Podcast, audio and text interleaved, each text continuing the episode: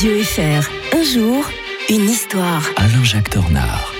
Bien le bonjour Alain-Jacques Tornard. Bonjour Mike. Passez un bon week-end. Oh oui, et vous Mike? Très bon, très bon. Plaisir de vous retrouver en ce 12 décembre. On va revenir en 1602 et parler de l'escalade. Alors, euh, c'est très amusant de voir que cette course, un peu comme Morat-Fribourg, hein, avec la victoire euh, des euh, confédérés sur Charles le Téméraire, eh bien, la course de l'escalade, qui se court chaque année à Genève, a des origines historiques.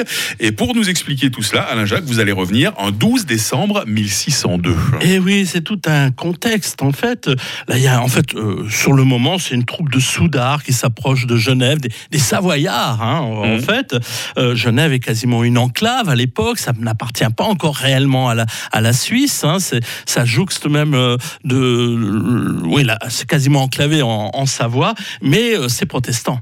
Et le prince qui domine, Charles Emmanuel, qui domine en, en Savoie, le, le duc de Savoie, ben, son unique obsession à l'époque, c'est de s'emparer de, la, de Genève. Mm. Et bien entendu que cela ne se passe pas exactement comme il a prévu, parce que le, déjà le roi de France, Henri IV, n'est pas du tout favorable à cela.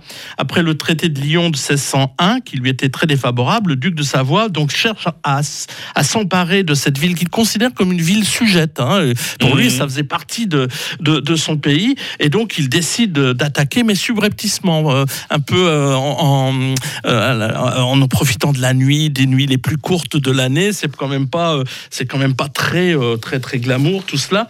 Et de nombreux, euh, de, de- de- de nombreux Genevois en fait se rendent compte qu'il y a des, des, des, des Savoyards qui se sont introduits, dont la, la fameuse mère royaume. Ah oui. Qui voyant ces Savoyards arriver, euh, leur balance leur- sa marmite d'eau bouillante, enfin, de soupe bouillante, d'où la tradition de la marmite. Je sais pas Ouais. si vous si vous savez pour la marmite euh, que c'est quelque chose qui est très intéressant qu'on adore manger chaque année quand elle est en chocolat.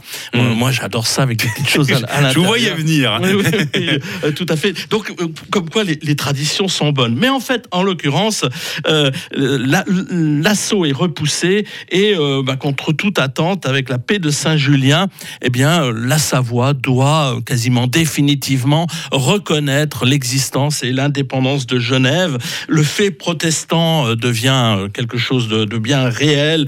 Euh, en Europe, c'est un grand symbole, hein, Genève, la, Mhm. la Rome du protestantisme.